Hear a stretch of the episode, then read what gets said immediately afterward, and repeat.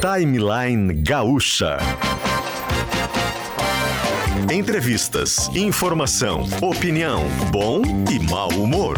Parceria Iguatemi Porto Alegre, KTO.com, Racon Consórcios e Kempinski Laje de Pedra.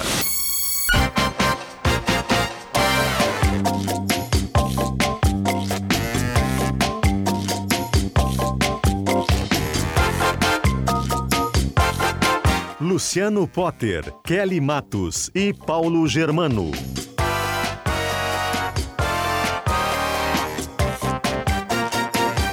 Dez horas e oito minutos numa manhã de sol. Exatamente, isso não foi o retrato do timeline neste ano. Mas agora, neste exato momento, tem sol, 10 horas e 8 minutinhos em Porto Alegre. Estamos no dia 12 do 12, 12 de dezembro de 2023. E, por incrível que possa parecer, tem sol no timeline. Vai a 38, 39 até o final da Final semana. de semana vai ser terrível. É, Deus do 38, céu. 39, isso. Hoje a gente. Ai, Bom, a nossa consulta chegou. vai começar. Doutor, chegou. Deixa eu assinar aqui. Deixa eu assinar aqui. KTO.com, onde a diversão acontece. Amplie seu patrimônio e seja um investidor milionário com o Prime da Racon Consórcios. Kempinski, Laje de Pedra, único em todos os sentidos. Aliás, o timeline de sexta-feira de lá é de canela. Vamos ao Laje de Pedra. E também Natal do Bem em Iguatemi, com 600 reais em compras, concorra a 3 BMW X1. O Jazz vai ser mudado agora para Facta, empréstimo rápido e fácil.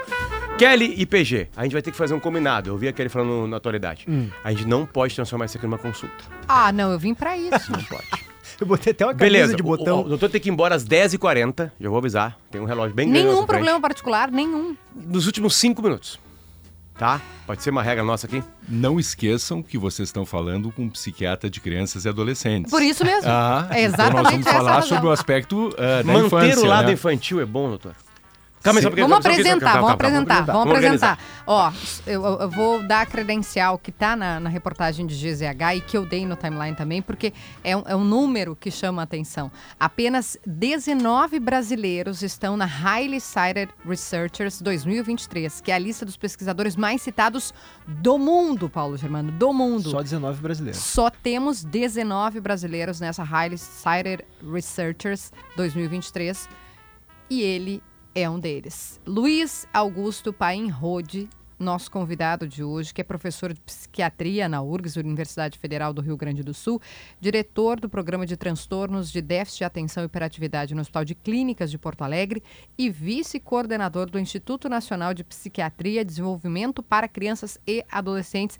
E eu não vou continuar com seu currículo, porque senão a gente vai até o Macedo. Mas eu vou acrescentar um que é referência mundial, Mundial, em TDAH. Né? mundial. O doutor Luiz Augusto Rode é muito conhecido por isso. Doutor Luiz Augusto, obrigado por estar aqui no timeline com a gente. Bom dia. É um prazer estar com vocês três aqui. É é uma oportunidade para a gente poder estar conversando sobre as questões de saúde mental nos jovens. Então, ah, vamos em frente. Doutor, a gente está ficando. A gente está descobrindo mais ou a gente está ficando mais doente?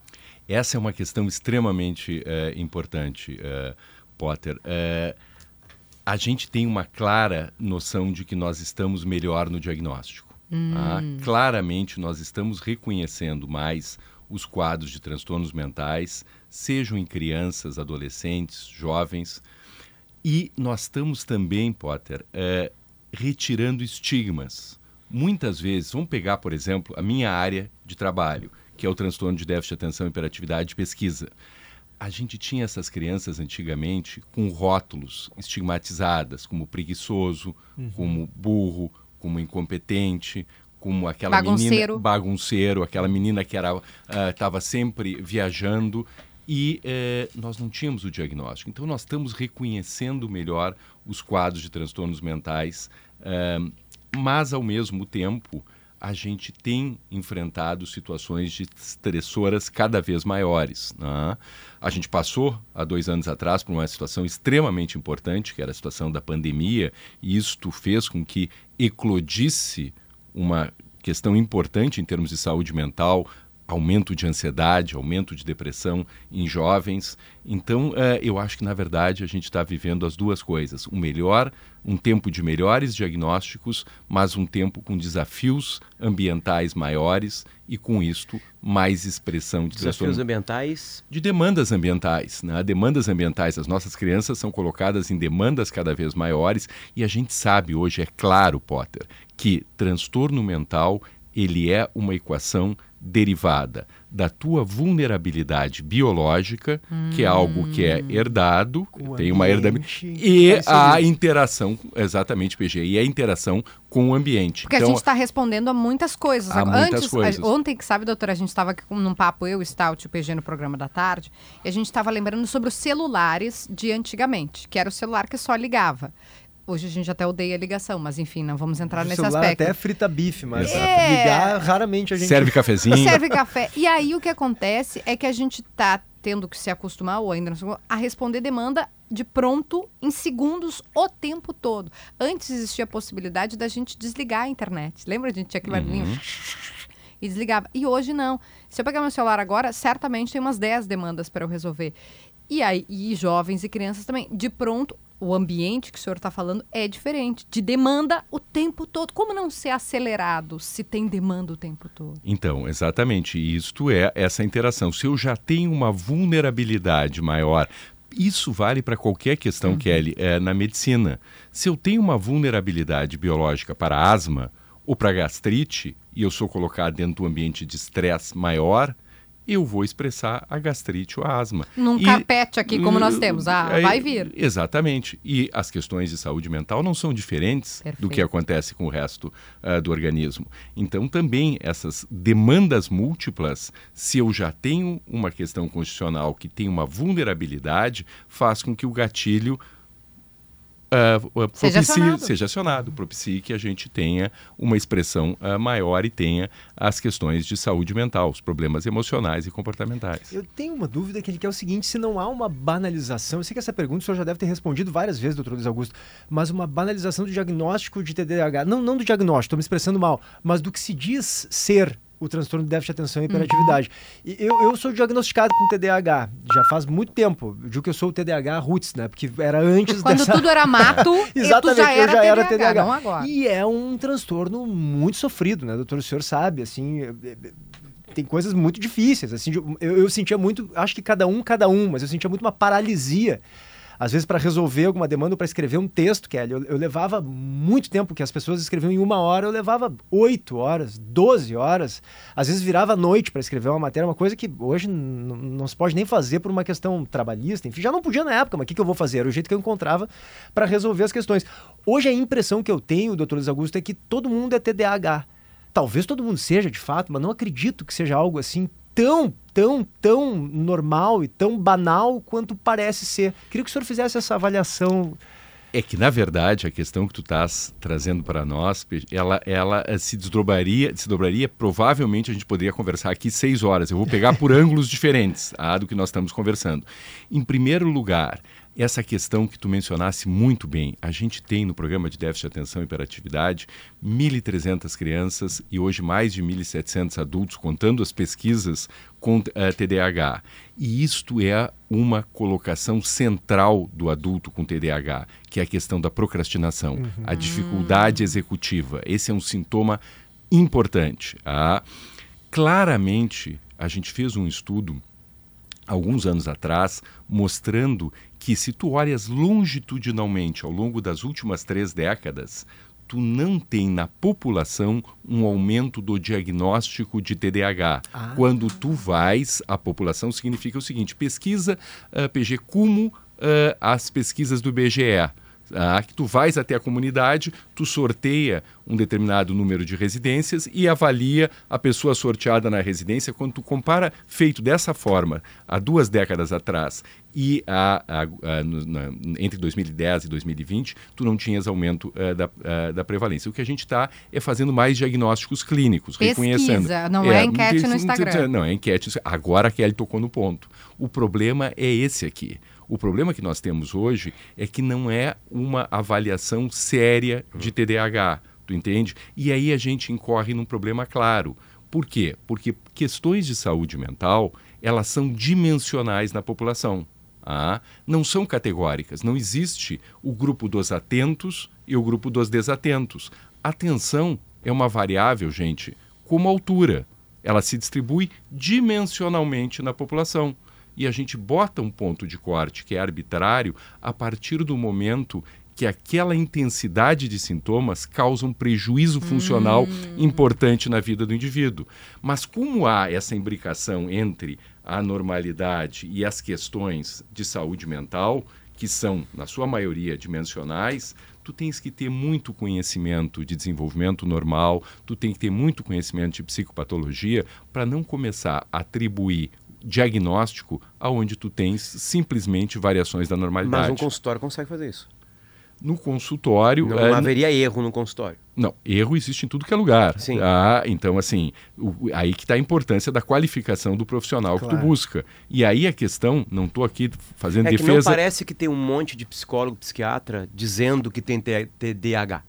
O que parece na tua pergunta, PG, é que as pessoas se auto-intitulam. É. Elas leram uma matériazinha e deu, acabou. Exato. É, existe isto, né? Existe é, uma série de questões também em redes sociais. Faz um teste na ah, internet. Não, é, o, o, somatório da minha pergunta é se isso tem muito mais dentro de consultório esse diagnóstico. Eu te diria o seguinte, que existem as duas coisas. Tá. Tu precisas olhar que existem diagnósticos uh, muito pouco elaborados né, uh, de TDAH, tanto a partir do autodiagnóstico, através de informações de rede social e questionários, checklist rápido, como se fosse. Se, como também eu acho que profissionais que não avaliam em detalhe essas questões. Então, assim, a gente há um aumento por todas as áreas. Deixa eu pegar um ponto do que o senhor falou, e acho que está na entrevista da Zero também, que é, é da gente não o, o, preto no branco de não fechar o, a, a, de diagnósticos que na verdade são você tem algumas características e eles não são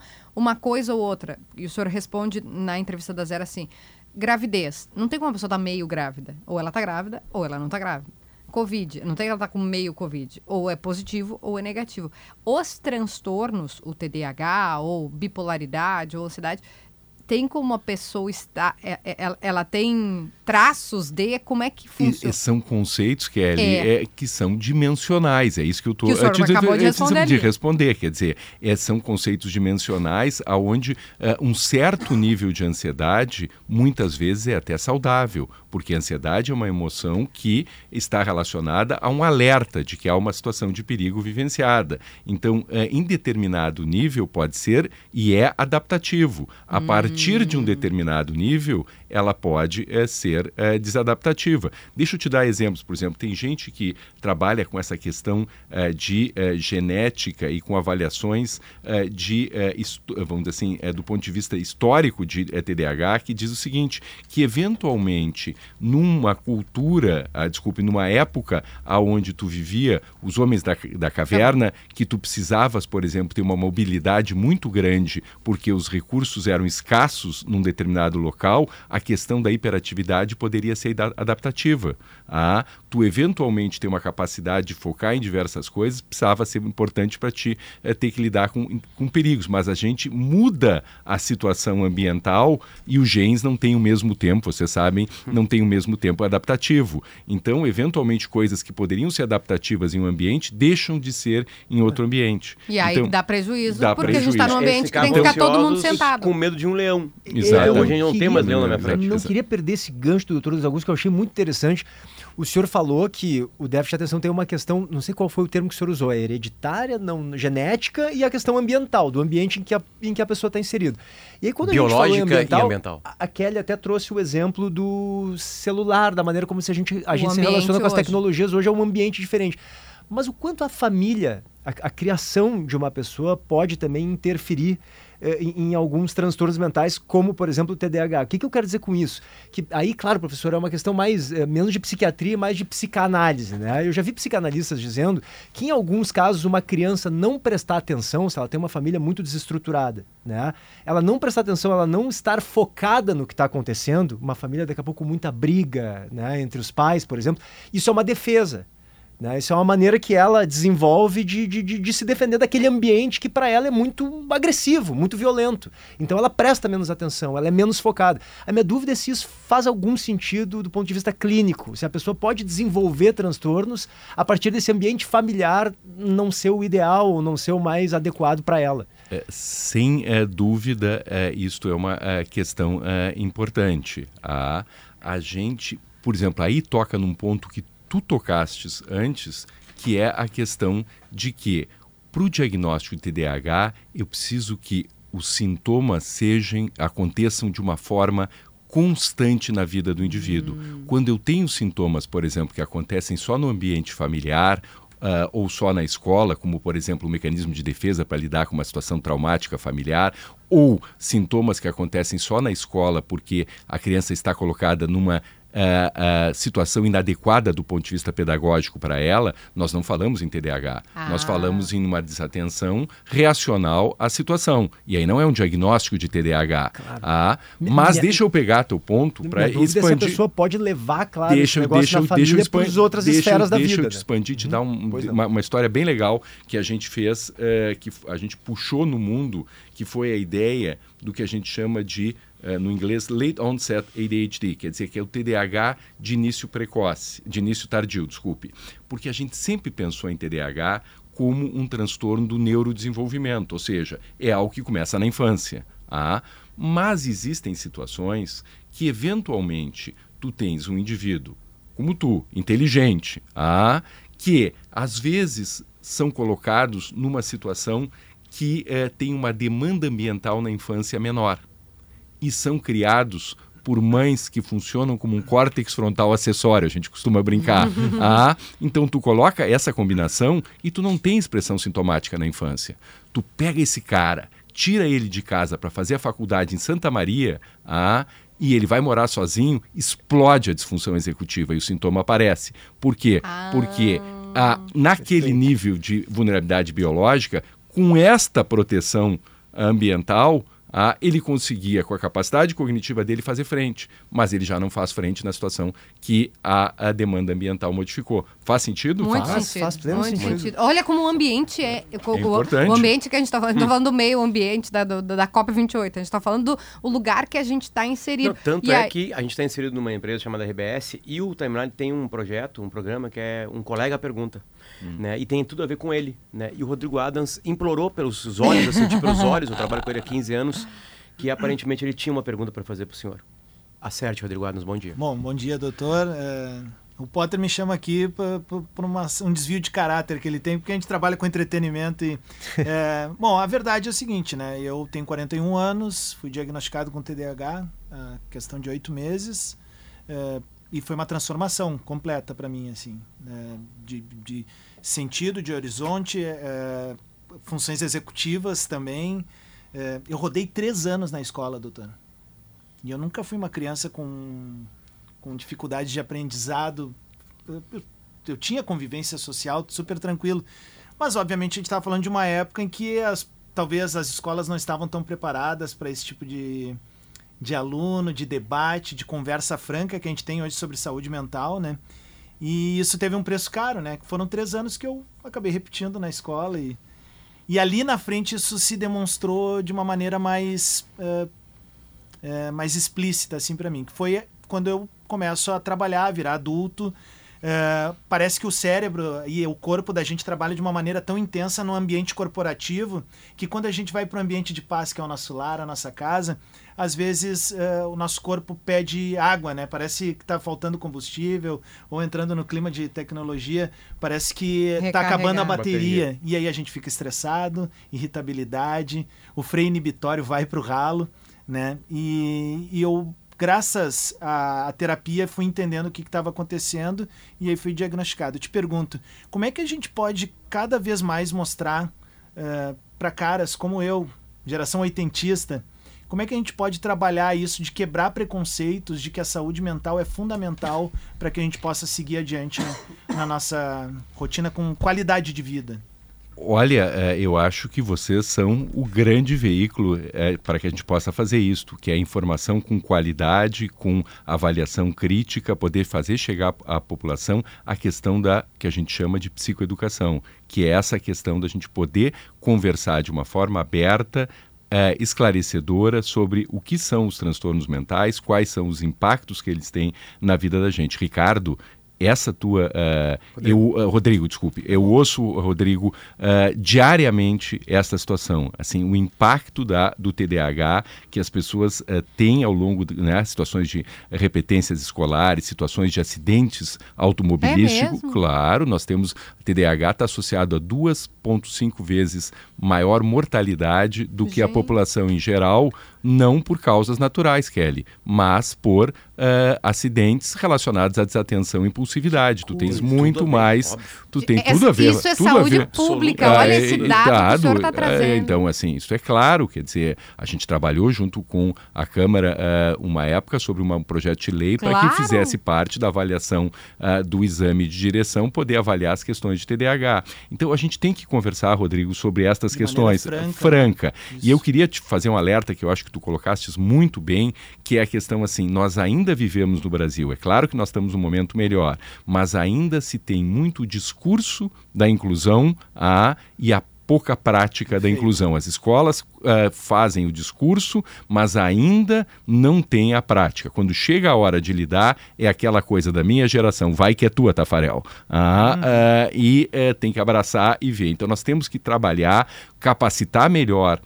isso não significa, que é uma discussão outra, medicalizar a educação. Nós não estamos querendo medicalizar a educação, mas nós queremos que possam ser reconhecidas situações de transtornos mentais e de neurodiversidade também, e que as, os professores estejam melhores capacitados para poder uh, reconhecer, acolher e uh, uh, essas crianças. Doutor, você falou uma palavra que me lembrou do, de uma pergunta que eu queria fazer. Medicamentos. Né? Uhum. A gente vê, nos Estados Unidos tem um boom de alguns medicamentos, enfim, né? Quase eles, a gente apelida de tarja preta, alguns, né? enfim, porque eles realmente são, né? É, e quase todos eles estão associados a doenças psiquiátricas, né? Eu não sei, eu, talvez eu erre em alguns termos. Lexapro... Exatamente, né? As pessoas tomam, né? A gente sabe, parar de hipocrisia, uma consulta, uma, uma receita para comprar isso é muito fácil, enfim. É, onde está o perigo nisso? Todas as doenças mentais precisam de um medicamento né, forte, enfim. Como é que está hoje a ciência e se há uma chaga na sociedade? Na americana aparentemente tem, mas na brasileira também de muito medicamento. Bom, uh, Potter, primeira coisa, uh, não, nem todos os transtornos mentais uh, vão precisar de ou vão ter uma indicação de uso de medicação. Ah, nós temos que entender que o tratamento da maioria dos transtornos mentais é multimodal. Isto implica, em primeiro lugar, esse trabalho que nós estamos fazendo aqui hoje, que é conversar e fazer a psicoeducação sobre o transtorno. Em segundo lugar, existem intervenções não farmacológicas que são extremamente eficazes. Se olhar, por exemplo, qualquer recomendação clínica uh, americana, canadense, europeia para tratamento de uh, depressão ou ansiedade em jovens, uh, adolescentes, eh, no, a primeira indicação é psicoterápica, não é medicamentosa. Uhum. Ah, então, Ou ser psicoterápica, fazer terapia. Fazer terapia. Mas Kelly, existem terapias e terapias. Com ah, perfeito, que terapia é um perfeito. termo que cabe muita coisa dentro do que é terapia. Então, se nós estamos falando de terapia, nós temos que buscar, olhando cada situação e a singularidade do indivíduo, o que, que melhor se aplica uh, para ele. Claro. E aonde nós temos evidência científica de eficácia. Se nós estamos falando, uh, Potter, em uh, transtorno de déficit de atenção e hiperatividade, eu estou buscando provavelmente uma terapia cognitivo-comportamental eu estou buscando, se a criança é muito nova, um treinamento parental. Ah, porque é uma situação extremamente um, uh, irrealista tu imaginares que tu teres uma situação é, com as, os sintomas acontecendo em todo o local e tu colocares a criança uma vez por semana ou duas vezes em psicoterapia durante 45 minutos, tu vai reverter a situação se tu não treinares os pais e tiveres a situação para que eles possam ter uma abordagem diferente, a escola, como disse o Rodrigo, uma abordagem diferente. Então, as terapias aqui, em crianças mais comportamentais, em adultos mais cognitivas, para que a gente possa uh, ter esse atendimento. Então, não há sempre medicação. A medicação vai entrar naquelas situações onde eu tenho uh, uma intensidade moderada a grave, principalmente nos transtornos mentais mais comuns. Nós não estamos falando aqui de situações como transtorno do humor bipolar, como esquizofrenia, aonde eventualmente eu vou precisar, em grande parte dos casos, o uso da medicação. Mas nós estamos falando daquelas situações que acometem mais comumente a nossa população. Doutor Augusto, uh, o senhor estava falando sobre às vezes há uma confusão, não entre os especialistas, como é o caso do senhor, mas na sociedade, de um modo geral, entre a, a, des a desatenção, a desconcentração. As pessoas eventualmente já dizem, ah, eu tenho TDA e tal, e, e, não é bem assim. Eu queria que o senhor, dentro do possível, eu sei que isso varia muito de paciente para paciente, mas quais são os sintomas mais evidentes, assim, que o pai ou a mãe precisam ficar, opa, esse menino aqui pode ser que tenha mesmo TDAH, eu vou levá-lo num especialista para ver se de fato ele é diagnosticado com isso. Quando é que muda? Porque o senhor disse que tem uma, uma diferença entre desatenção e desconcentração e isso de fato afetar a vida funcional da pessoa, né? Quando é que afeta demais? Que sintomas são esses? Bom, uh, quando a gente fala em transtorno de déficit de atenção e hiperatividade, nós estamos falando de um construto bidimensional. O que quer dizer isto? Nós estamos falando que a gente tem uma dimensão de desatenção e uma dimensão de hiperatividade e impulsividade. Então, para que eu diga que uma criança, vou te dar, eh, deixar isso claro, para que eu diga que uma criança tem desatenção como parte uh, de um transtorno de déficit de atenção e hiperatividade, eu preciso que entre nove critérios ou sintomas, a criança tenha pelo menos seis acontecendo frequentemente. Eu vou te dar alguns exemplos. Nós não vamos ter tempo aqui de poder ver isso na totalidade, mas vou te dar algum exemplo. Primeiro, a criança tem muita dificuldade de prestar atenção a detalhe ou erra por descuido são aquelas crianças, PG, que uh, daqui um pouco tem um exercício de matemática, tem uma conta de adição, outra de adição e uma de subtração, e elas sistematicamente, não é uma vez que outra, elas erram a conta a porque uh, uh, trocaram o sinal está marcado assinale a alternativa que não é verdadeira, é, hum. não em negrito, grifado, e ela não leu não e marca a primeira ela verdadeira. Ela sabe qual é, é o certo. Ela, mas... ela sabe. Vou te dar um exemplo de um, de um aluno de sétimo ano, ah, muito inteligente, é, me lembro dessa história, que é, a professora de história de um colégio tradicional aqui pediu que ele a prova era sobre reforma e contra-reforma. Ele fez tudo certo só que ele botou a parte de reforma na contra-reforma e a da contra-reforma na reforma. Ah, e a professora deu zero. Pô. Tu entende? Aí entra o que o Rodrigo disse, quer dizer, ah, tem que ter um entendimento, ele maneja os conceitos, ele entende. Ah, e profe... hoje já se tem isso, desculpa só interromper, porque, eh, por exemplo, fazer uma prova oral e não escrita, e esse tipo de coisa... Todas temos, é uma outra área, aquela que a gente tem se dedicado muito, podemos abrir esse espaço, que é das acomodações. Deixa eu só responder... o... Claro, claro. Então, eu, eu te dei um exemplo, outro exemplo, dificuldade de manter a concentração. Então, os adolescentes dizem, Rode eu tô, a professora está passando a matéria no quadro e eu fico viajando. Quando eu me dei conta, a matéria foi lá adiante e eu perdi o fio da meada. Ah, então, estas coisas, quando elas são marca... E eu estou te dando dois sintomas de desatenção. Eu tenho uma lista de eh, nove critérios ou nove sintomas e eu preciso ter seis acontecendo frequentemente. Não só isso, eu preciso que eles aconteçam em todos os ambientes da vida da criança hum. e não numa situação hum. específica como nós falávamos antes. Eu preciso que isto eh, cause prejuízo funcional, quer dizer, ele está tendo como disse o Rodrigo aqui para nós, repetências escolares em função disso. Então, aí eu vou compondo o quadro clínico e, esse, e essa questão é importante, porque diagnóstico de saúde mental em nenhuma área, nem esquizofrenia, nem autismo, eu tenho marcador biológico. Então não tem nenhum exame que eu possa fazer que vai me dar diagnóstico positivo ou diagnóstico negativo. E aí vocês entendem a complexidade de eu ter um profissional que conheça o que está fazendo é para fazer o diagnóstico. Para finalizar essa parte, é possível desenvolver o TDAH depois de adulto? Não é a questão de se desenvolver. A questão é que provavelmente tu já tem a vulnerabilidade, mas tu conseguisse, em função de questões ambientais, ou uma mãe funcionando como córtex frontal acessório, ou uh, porque tu é muito capaz, ou porque tu estava num ambiente de baixa demanda, tu não tinha os sintomas visíveis. Ah? Uhum. E tu colocado numa situação de maior demanda na idade adulta, aí, ele aí, ele, aí tu consegues ver a visão. Sempre dentro daquela nossa ideia, PG, de que a coisa é uma interação entre gen e ambiente. A, a minha pergunta sobre como fazer né, nesses casos, se a prova é uh, oral em vez de escrita, se, é possível hum, dentro de uma realidade escolar, a do escola escolar. particularizar, né? É, e uma outra pergunta que eu tenho é aqui nós estamos num ambiente de cinco pessoas brancas de classe média ou classe média alta e que têm acesso a um tratamento, a consulta uh, de qualidade, tratamento, recursos para isso. Mas e lá na ponta, doutor, das crianças que vivem em situação de vulnerabilidade, periferia, onde a gente sabe que os CAPs não têm em, em quantidade suficiente, como é que se enfrenta esse, essa questão? Como é que é possível diagnosticar ou, ou, cuidar dessas crianças que estão lá na ponta, que a mãe às vezes tem um, dois, três, quatro, cinco, seis filhos e nem sequer tem acesso a essa informação que a gente está debatendo aqui?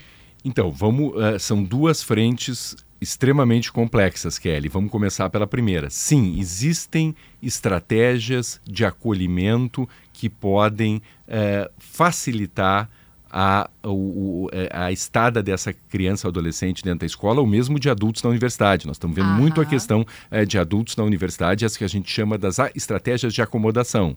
Então, uh, por exemplo, hoje já é uh, regulamentar, por exemplo, no Enem, tu tens uma hora extra, um tempo que a gente chama de estratégia de tempo estendido, ah. a, a mesma coisa no vestibular da URGS e uma série uh, de universidades federais e privadas, tu tens medidas, estratégias de acomodação, seja de tempo estendido, seja de um local de prova sem distratores, quer dizer, onde a, a pessoa possa uh, se concentrar uh, mais facilmente. Tu mencionasse a questão da prova oral, uh, é muito importante, por exemplo, não para TDAH muitas vezes, mas para quem tem dislexia. Ah, que é o ledor. Então, essas estratégias para a gente acomodar, uh, para acomodar situações de uh, neurodiversidade e acolher melhor, elas são extremamente importantes. Em relação à questão, aqui tem um ponto que é essencial que é a questão da qualidade da informação, que é só programas como esse, né, e como muito do que a RBS faz, que é, é importante. Porque senão a gente começa a ver, ver situações na mídia ah, de, ah, temos tendo um hipertratamento, um, uma situação de é, é, hiperdiagnóstico, que é verdade em situações pontuais de classe socioeconômica mais favorecida. Eu não tenho dúvida que eu posso encontrar aqui em Porto Alegre uma situação ou outra a de que eu tenho uma escola onde eu tenho três alunos com TDAH dentro de uma sala de aula que está acima do que eu esperaria da prevalência populacional. Mas quando a gente dá uma ênfase à situação pontual, a gente deixa de olhar a situação de saúde pública no Brasil, ah, que é exatamente ao contrário. Como eu mencionei na, na entrevista uh, na, na, Zero Hora, uh, a gente fez uma pesquisa coordenada pelo professor Marcelo Schmitz, onde a gente pegou 12 escolas de Porto Alegre, avaliou, eles nos encaminharam, fizemos uh, uma conversa sobre TDAH, como nós estamos fazendo com os professores hoje, um pouco mais estruturada, e eles, a partir da triagem, não é diagnóstico, assim, olha, nós achamos que essa criança vale a pena avaliar. Nos encaminharam 500 crianças para avaliar. 100 crianças dessas 500, dessas 500 tinham um diagnóstico claro de TDAH. Três tinham um diagnóstico prévio e só uma tinha diagnóstico prévio. Ah. Vou te dar um outro exemplo, só porque eu acho que esse ponto é fundamental em saúde pública. Eu, ah, não sei se eu entendi, desculpa. O meu TDAH aqui que estava tá. me... Dessas 500, 100 tinham de fato? 100 nós avaliamos lá, conversamos, tá. avaliamos com os pais, vimos a criança, conversamos com os professores e tinha um diagnóstico. Agora tu vai ver se elas... Só dessas ah, tinham um diagnóstico prévio. Só três tinham um diagnóstico prévio. Uma tinha tratamento prévio. Deixa eu te dar um exemplo Entendi. mais Ou impactante. Seja, todas as outras não. Deixa eu dar para vocês... Normalmente essa é a proporção. Deixa, é, deixa, eu, dar, deixa, deixa eu dar um exemplo mais impactante para vocês tese de doutorado da Cláudia Zobô. O que, que ela fez?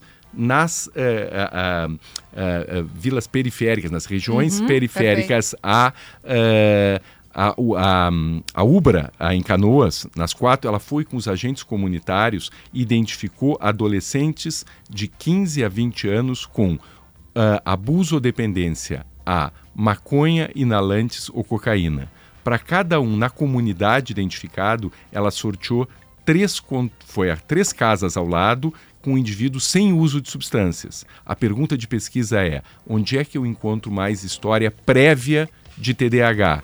Nove vezes mais naqueles com uso de substâncias eh, do que nos controles sem uso de substância. Ah, qual é o ponto aqui? De todos os identificados, adolescentes, ah, com TDAH e uso de substâncias, nenhum tinha diagnóstico prévio ao tratamento. Então, esse é o ponto, Kelly. Sem Ah, quando tu dá manchete ou tu faz um estardalhaço numa situação pontual, tu perdes a oportunidade de poder avaliar o que é importante em termos de saúde pública no país, que é estas situações não sendo reconhecidas nessa população. Então, quem tem uma situação menos favorecida do ponto de vista socioeconômico acaba pagando o pato ah, por algumas situações e algumas eh, questões e eh, vieses que a gente vê. E há esperança da gente ter mais, de- diag- mais atenção, política pública para essas. Como a Já- gente está tendo já. dos- Já estamos tendo, eu acho que esse foi o início do Potter aqui, quer dizer, nós estamos tendo mais atenção, a gente está reconhecendo, a gente está conversando mais, as pessoas estão ah, mais abertas e a gente está, eu acho que o nosso horizonte é um horizonte ah, positivo e não negativo. Referência mundial em TDAH. TDAH, né? TDAH, isso aí, TDAH, perfeito. né?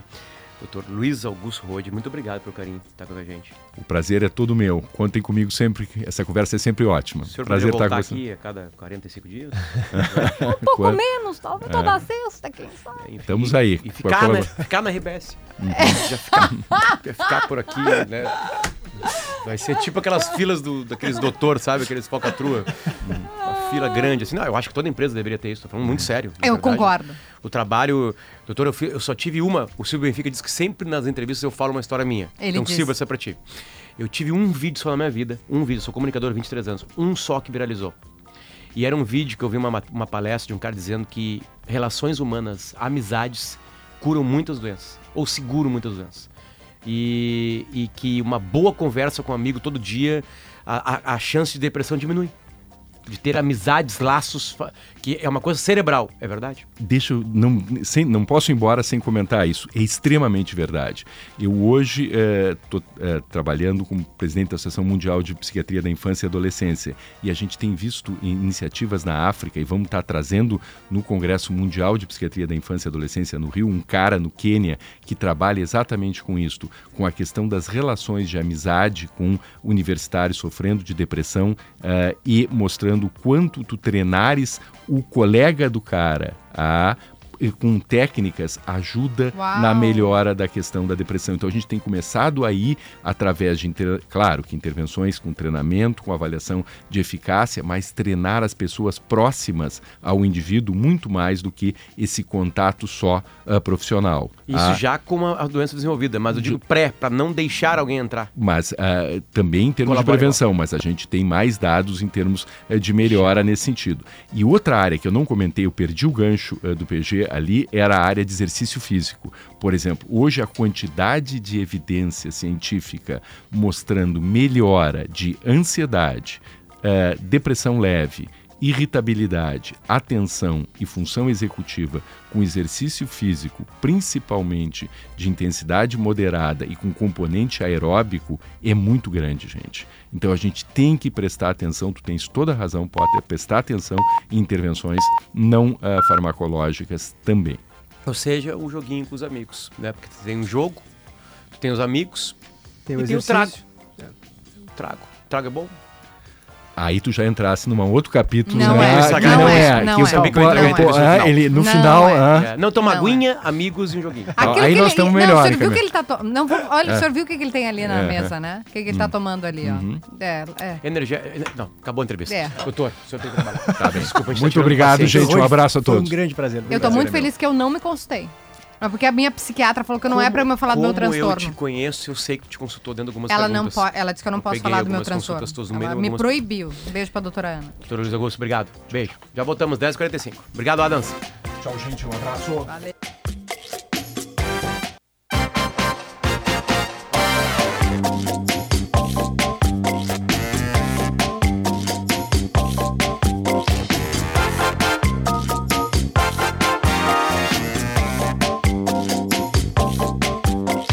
10 horas e 49 minutos, o timeline está de volta. Temperatura em Porto Alegre de 28 graus. A gente vai ter finalmente uma onda de calor, né? Sol. Ó, só sol aparece aqui no aplicativo. Não, é né? 38, 39. Credo. Nós vamos até. É, aqui na bastante. sexta e sábado tá apontando. E no domingo, 41 graus. Isso. E aí vem depois vem uma chuvarada, o que é muito ruim, por óbvio, né? Mas um calor excessivo. E aí chove segunda e terça. Mas chega 41 onde, Potter? Domingo. Domingo. Mas não aqui Porto em Porto Alegre. Alegre. Porto Alegre? Porto Alegre. Não, não, vem aí a onda de calor. Aliás, convidar os ouvintes porque esse assunto estará no Gaúcha Mais. A onda de calor que vem aí. Kempinski Laje de Pedra, a perfeita fusão da elegância gaúcha com a tradição europeia. Para saber mais, lajedepedra.com.br. A gente vai estar hum, fazendo o timeline de sexta-feira lá no Kempinski Laje de Pedra. Oba. Depois vamos almoçar no 18h35. Barbaridade. Não- não Obrigada a Deus. já, né? Te prepara. Obrigada a Vai Deus. ser minha estreia. Te prepara. Aliás, onde está o 1835 é um dos quartos, um dos Os apartamentos, É. do, do Kempinski Laje de Pedra. Vai Será ver. que tá à venda ainda, Luciano? Não, este, essa unidade está comprada. Porque ali E eu conheço a pessoa que comprou. esse é, um- esse é um grande cara. Parabéns. Ou uma grande família. cara. Pra todos. Parabéns é. para a família comprante. O Prime da Racon Consórcios é o plano ideal para você ampliar seu patrimônio e se tornar um investidor milionário. Ó, a Conte né, te ajudando nesse processo. Para colocar uma pitada a mais, uma pitada a mais de emoção no jogo que vem por aí, é se registrar na KTO e se divertir para maiores de 18 anos, tá? E Natal do Bem, Iguatemi. Com 600 reais em compras, ganhe o número da sorte e concorra a 3 BMW X1. O Jazz vai ser mudado para Facta empréstimo rápido e fácil. A gente está falando de saúde aqui. Enfermagem, a maior força de trabalho da saúde no Brasil é a enfermagem. Corém RS reconhece, atua e valoriza. DR Sunissan, faça o melhor negócio. Acesse drsunissan.com.br. Estávamos a falar de educação, Colégio Bom Conselho, matrículas abertas e Atitudes Educação Conexões de Valor. E Cravi Portaria Remota, experiência e segurança conectada a você. Tem alguns serviços da Cravi de tecnologia que tu chega no prédio e tem reconhecimento facial. Pimba, olhou, pá, entrou. Isso, isso é o avanço. O que né? eu mais amo, dentro do sistema Cravi tem os armários inteligentes de compras. Chegou. Que é uma tá bagunça, né? Uma bagunça, né? Enfim, né? E lá eles colocam, eles colocam os armários, muito fácil pra quem tá entregando, deixar dentro do armário e depois pra você retirar, seguro. E a Cravi tem isso. Procure em Muito- cravi.com.br, Cravi se escreve com K. Muita São gente 10 horas e perguntou o 52 nome, minutos. tá? Do professor, do doutor que falou com a gente. Então, Luiz Augusto Paim Rode. Isso. Tem uma série de credenciais, a gente falou aqui, né? Professor de psiquiatria da URGS, diretor do programa de transtornos de déficit de atenção e hiperatividade no Hospital de Clínicas. E tem uma entrevista muito legal com ele, né, PG, lá na, na Zero Hora. Muito boa, da Fernanda Polo. Isso, tem disponível lá é, em GZH. Isso. Tem tempo para um último destaque? Óbvio. Câmara de Vereadores, ontem, Kelly Potter, a gente já noticiou isso, aprovou um projeto de lei que autoriza a prefeitura a pegar um empréstimo de 20 milhões de reais para reconstruir a ciclovia da Avenida Ipiranga e para investir em outras ciclovias da cidade também, mas especialmente para reconstruir a ciclovia da Ipiranga que está há bastante tempo interditada, como a gente sabe, por causa das chuvas. Isso é uma boa notícia, claro, até porque Porto Alegre hoje tem capacidade de contrair empréstimos, né? Ficou sem essa capacidade durante muito tempo, vocês lembram disso, né? Porque tinha as finanças muito estouradas, então não era considerada uma boa pagadora, então os bancos internacionais não davam dinheiro. Agora eles já dão, porque as contas foram acertadas, isso desde o governo anterior, ali do governo Marquesan, justiça seja feita. O meu ponto é que, pô, 20 milhões de reais é bastante dinheiro, né? E aí eu sempre faço esse alerta, Kelly Potter, que é algo que eu acho que a gente precisa aprender. A ciclovia da Ipiranga, e, e isso os técnicos que estão fazendo o- os estudos ali para ver o que, que aconteceu, por que, que ela veio abaixo, enfim, ela tem um problema sério ali de nunca ter sido, nunca, nunca fizeram um monitoramento periódico daqueles taludes ali, ou seja, não houve manutenção nunca durante aquilo. E por isso ela veio abaixo, né? Esses técnicos já chegaram à conclusão que se tivessem feito essas vistorias, inspeções com mais frequente, certamente seria possível prever que a estrutura estava muito fragilizada e se faria um reforço para que ela não E não desmoronasse. se gastaria 20 milhões de reais. Exato, esse é meu ponto, tá? A gente não tem é, é, tradição de manutenção dos bens públicos, né? A gente tem uma tradição ruim que é inaugurar novos bens públicos, inaugurar equipamentos públicos sem prever um orçamento a longo prazo para manter essas estruturas em pé. Foi o que aconteceu no Anfiteatro Pôr do Sol, foi o que aconteceu na usina do gasômetro, foi o que aconteceu no Teatro Túlio Piva, ali na Cidade Baixa, é o que aconteceu na ciclovia da Ipiranga. Ou seja, estruturas que se tivesse um monitoramento e uma manutenção frequente, não se precisaria gastar essa fortuna que vai ter que se gastar com elas. Eu não estou aqui reclamando, acho que é uma boa notícia esse empréstimo ser aprovado pela Câmara, que bom que vão reconstruir a ciclovia da Ipiranga, mas a gente precisa ter essa tradição mais clara de manutenção. A gente não tem isso. Vai inaugurando ali os espaços e não se prevê uma verba para manter eles em pé. Boa, PJ. Aliás, o Túlio Piva é, agora é, é uma, uma parceria, Parceria. público-privado, né? E quem pegou foi a opinião produtora e aquela palestra minha do Tinga mudou de data para o Túlio Piva. A gente vai fazer o Túlio Piva em É fevereiro, muito legal. 22 de fevereiro. Túlio Piva é um rico do teatro, já foi ali? Ah, agora a reforma, assim, com a reforma ele ficou intimista. espetacular. Eu tô louco pra ver como ficou. Espetacular. Mas é isso a gente vai falar mais pertinho. 10h55 acabou o programa. Na produção, Yuri Falcão. Hoje quem comandou as máquinas de áudio aqui foi o senhor Augusto Silveira. Deixa eu pegar a turma toda que trabalhou com a gente hoje. Rafael Manito junto com ele, Fernando Bortolin e o Christian Rafael. Nas lives estava a Luísa Zenobini e o Fernando Salvador. Este programa vai pro Spotify depois e já está no YouTube agora e ao vivo. Tchau, Kelly. Tchau, PG. Beijo. Até amanhã.